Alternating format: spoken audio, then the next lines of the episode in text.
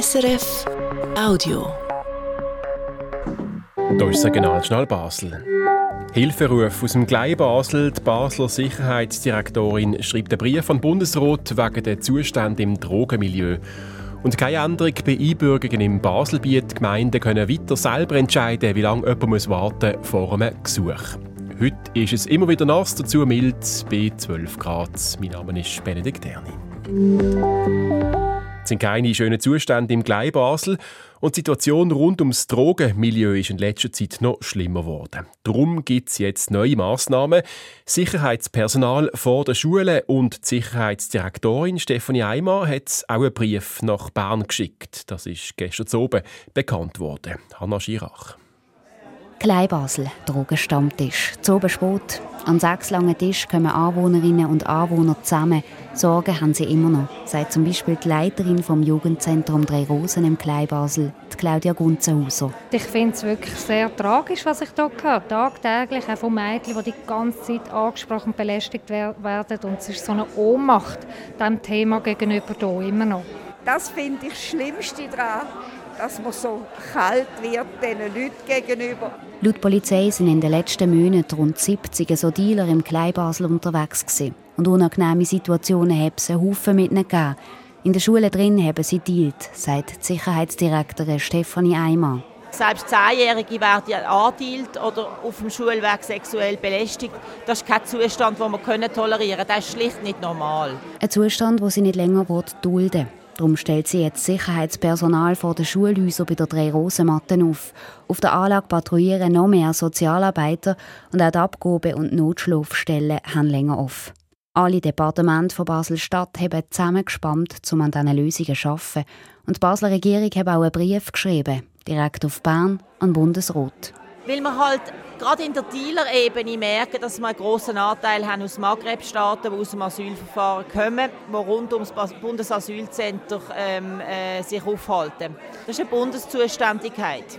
Und das haben wir sehr deutlich adressiert gegenüber dem Bundesrat und sind schon der Meinung, dass wir ähm, dort besser werden weil wir ziehen so die Falschen an.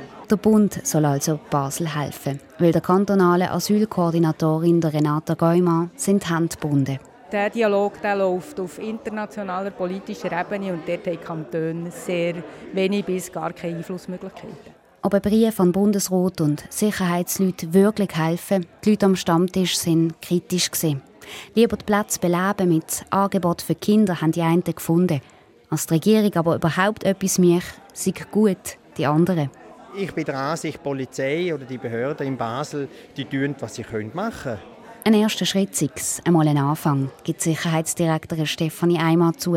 Sei noch ein langer Weg. Das Ziel soll wirklich sein, dass wir die Situation für die doch sehr belasteten Anwohnenden können nachhaltig verbessern können. Das sagt die Sicherheitsdirektorin Stefanie Eimer. Die ganzen Massnahmen sind wir aktuell Stück für Stück am Umsetzen. Im Baselbiet bleibt es dabei, wer sich will einbürgern lassen muss, je nach Gemeinde bis zu fünf Jahre warten, bis man ein Gesuch stellen kann. Gestern hat der Landrat über die Fristen bei der Einbürgerung diskutiert und überlässt den Entscheid weiter den Gemeinden, die zwischen zwei und fünf Jahren können wählen können. Ein Vorstoß den Grünen hat verlangt, dass die Wohnsitzfrist für alle Gemeinden auf zwei Jahre reduziert wird. Mit die Rechts hat das nicht wollen, auch weil es jetzt grossen Eingriff war in die Gemeindeautonomie. Die Abstimmung am Schluss ist aber knapp ausgefallen mit 42 gegen 39 Stimmen.